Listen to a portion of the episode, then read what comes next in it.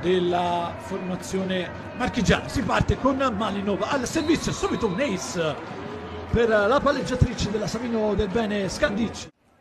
Sale a quota 2 dunque Valle Foglia, Newcomb ancora in battuta, flottante, altri problemi di ricezione per Pietrini, Lipman staccata dalla rete, non forza il colpo, Berasi alza in zona 4 verso Cosceleva, grande difesa di Castiglio, Friball nella metà campo di Valle Foglia, vediamo la ricostruzione con Berasi che va da, eh, da Bielizza che non chiude, piazzata per Natalia, a centrocampo c'è proprio Bielizza a fare buona guardia, Cosceleva, Murata, Scambio lungo stavolta. Berasi da seconda linea Newcomb.